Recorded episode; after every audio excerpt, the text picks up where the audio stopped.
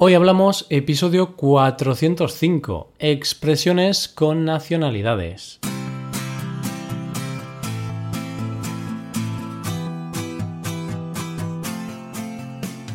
Bienvenido a Hoy Hablamos, el podcast para aprender español cada día. Ya lo sabes, publicamos nuestro podcast de lunes a viernes. Puedes escucharlo en iTunes, en Android o en nuestra página web. Y si quieres ver la transcripción, la hoja de trabajo de cada episodio y disfrutar de muchas otras ventajas, puedes visitar nuestra web hoyhablamos.com.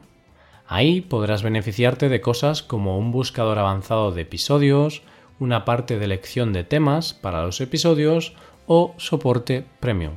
Además, si quieres hablar, pasar un rato entretenido y aprender más cosas, te damos la oportunidad de tener clases con nosotros. No te arrepentirás, te lo garantizamos. Y hoy volvemos con un episodio de expresiones bastante internacional. Y es que este podcast es escuchado por miles de personas de todo el mundo. Es escuchado incluso por aquellos que dominan el español, incluso por nativos. Bueno, no, quizá ya me estoy emocionando demasiado. Pero vaya, ya que nos escuchan estudiantes desde todos los rincones del mundo, vamos a hablar de expresiones internacionales. A ver si sabes qué significa hacerse el sueco o despedirse a la francesa. Hoy hablamos de expresiones con nacionalidades.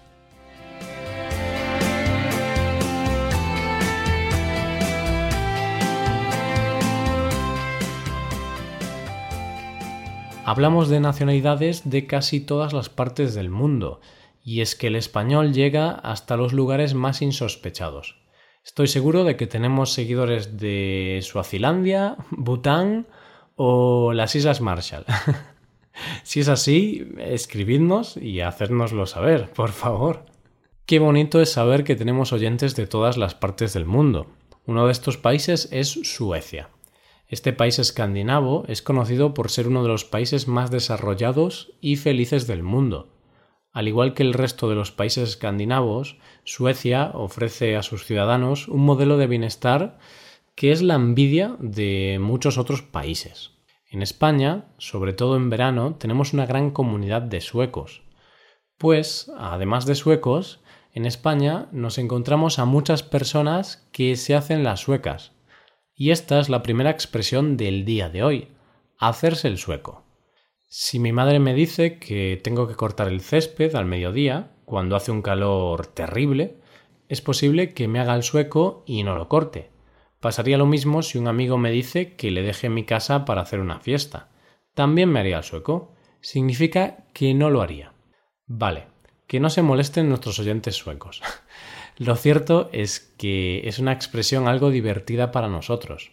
En España decimos que alguien se hace el sueco cuando alguien se desentiende de algo, cuando finge no entender algo.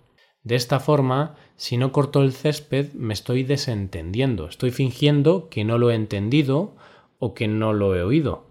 El origen de esta expresión lo encontramos en los zuecos, pero no en los habitantes de Suecia, sino que en los zuecos con Z. Los zuecos son un tipo de zapatos de madera. Entonces, caminar con ellos era algo gracioso, era algo de torpes. De esta forma, para esta expresión, los zuecos se convirtieron en suecos y formamos la expresión hacerse el sueco. No me voy a hacer el sueco y voy a continuar con la segunda expresión del día.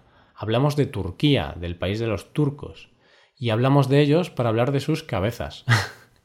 Bien, no literalmente, pero realmente sí hablamos de las cabezas si seguimos con lo que te quiero explicar ahora, la expresión ser un cabeza de turco. Vamos a ver un ejemplo para entender cómo usarla. Imagínate que en un consejo de administración de un periódico toman malas decisiones, decisiones desafortunadas, y estas decisiones hacen que el periódico pierda muchos lectores. Entonces, debido a la pérdida de estos lectores, el Consejo de Administración despide al director del periódico. Algo injusto, ¿verdad? Pues podemos decir que el director del periódico es un cabeza de turco. Se emplea la expresión ser un cabeza de turco para denominar a una persona que recibe la culpa de algo que no ha hecho, de forma injusta. Normalmente Esto se hace para que los verdaderos culpables no reciban ningún castigo. Veamos esto con otro ejemplo. Cuando un equipo de fútbol no funciona, por lo general, el cabeza de turco es el entrenador. Eso significa que la mayor parte de las veces, cuando el equipo no juegue bien y pierda, el entrenador va a recibir las culpas del mal juego y va a ser despedido. La pregunta que todos nos estamos haciendo. ¿Qué pasa si el entrenador es turco? bueno, pues este turco también va a ser un cabeza de turco, por partida doble. Vaya chiste, ¿eh? Bien, pues pasamos ahora a la tercera expresión de este episodio tan internacional de hoy. Hablamos de Francia, el país de la libertad, la igualdad y la fraternidad. También el país de los croissants, la Torre Eiffel, la tortilla francesa y de muchas otras cosas más. Hablamos de los franceses porque de ahí viene la expresión despedirse a la francesa. Despedirse a la francesa es algo que todos hemos hecho alguna vez en nuestras vidas. ¿De qué se trata? Pues despedirse sin decir adiós, sea por el motivo que sea. Es algo de mala educación, pero bueno, en alguna fiesta o alguna celebración todos nos hemos despedido a la francesa alguna vez. Esto surgió en la alta sociedad francesa del siglo XVIII. En ciertos eventos y celebraciones era normal marcharse sin decir adiós. Es más, era incluso algo educado. Sería por no molestar o algo así. Ahora, en cambio, hacer esto es algo bastante descortés. Lo que me resulta curioso es que los franceses, en lugar de decir despedirse a la francesa, dicen despedirse a la inglesa. Esto al menos es lo que hemos leído por Internet. si no es así, queridos oyentes franceses, podéis comentarnos qué se dice. Y hablamos ahora de cuentos chinos pero no de cuentos como tales, sino que hablamos de la expresión ser un cuento chino. En el pasado ya hablamos de esta expresión, pero siempre viene bien repasar lo aprendido. Y es que en España decimos que un cuento chino es una mentira, un embuste. Eso sí, es un embuste ingenioso y normalmente esta mentira siempre va a estar escondida en alguna historia no muy creíble. Por ejemplo, imagínate que le dejas el coche a un amigo y éste te lo rompe.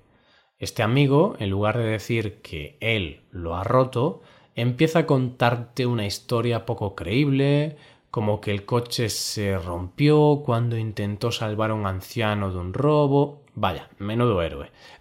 Pues este amigo te está contando un cuento chino, puesto que te está intentando engañar contándote una historia poco creíble. Y es ahora cuando llegamos a la última expresión del día de hoy, tener puntualidad británica. Hablamos del Reino Unido, el país de los autobuses rojos, del té y de los coches que circulan en dirección contraria. Al menos en dirección contraria respecto a la circulación en España, puesto que aquí conducimos por la derecha. Hablamos del Reino Unido porque sus habitantes se caracterizan por ser muy puntuales. Al menos gran parte de ellos. Seguro que también hay británicos impuntuales al igual que seguro que también hay españoles puntuales, aunque no creo que muchos. Bromas aparte, lo cierto es que dicha puntualidad parece ser cierta, ya que cuando tenemos clases a través de Skype, todos nuestros estudiantes británicos son puntuales. Siempre. Bueno, como ves, nosotros también somos puntuales en nuestra cita diaria contigo. Un día más volvemos con un episodio de expresiones pero desafortunadamente este episodio está llegando a su fin. Eso sí, antes de despedirme te voy a explicar algo que puedes hacer para mejorar tu español y de paso colaborar con este podcast. Te voy a explicar dos cosas. Una de ellas es que puedes hacerte suscriptor premium. De esta forma te podrás beneficiar de múltiples ventajas, como la transcripción de los episodios o la posibilidad de practicar con actividades, entre otras cosas, y la segunda cosa es que puedes tomar clases de español con nosotros a través de Skype o a través de cualquier otra plataforma.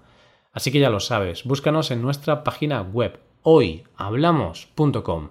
Muchas gracias por escucharnos. Nos vemos en el episodio de mañana, donde hablaremos de noticias en español. Pasa un buen día. Hasta mañana.